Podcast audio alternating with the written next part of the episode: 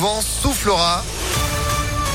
Vos plus beaux souvenirs juste après la météo. Et puis euh, l'actu, le point sur la faux, c'est avec Axel Gambaracci. Bonjour à tous. Conseil de défense sanitaire aujourd'hui à l'Elysée. L'exécutif doit travailler sur un moyen de freiner la cinquième vague qui se propage dans le pays.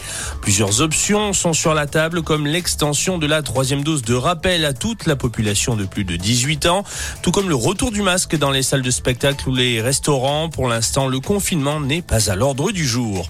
Sur le front de l'épidémie, un niveau inédit depuis l'été a été atteint. Plus de 30 000 cas de Covid recensés au cours des dernières 24 heures. Les chiffres ont été confirmés par le ministre de la Santé Olivier Véran. Le virus qui touche également le milieu scolaire. Plus de 6 000 classes sont actuellement fermées dans l'Hexagone à cause de cas positifs.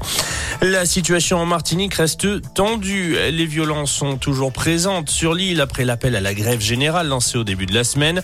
Les forces de l'ordre ont encore été prises à partie cette nuit. Elles ont été la cible de tirs d'armes à feu.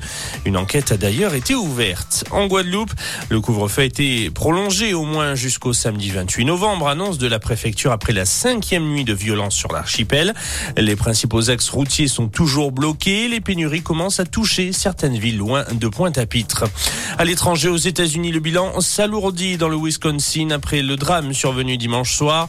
Un enfant de 8 ans dans un état critique a succombé à ses blessures, ce qui porte le nombre de personnes mortes à 6 et au moins une soixantaine de blessés. Pour rappel, un homme avait intentionnellement foncé à bord de sa voiture dans la foule pour fuir une situation de violence conjugale. Il risque la prison à vie.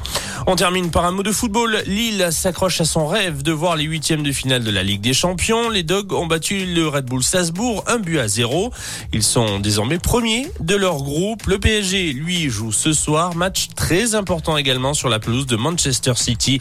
Coup d'envoi à 21h. Voilà pour ce tour de l'info. Merci de l'avoir suivi. Excellente journée à tous. Merci beaucoup. Retour de l'actu à Lyon, ce sera à 6h30 avec Sandrine Ollier. En attendant, c'est la météo.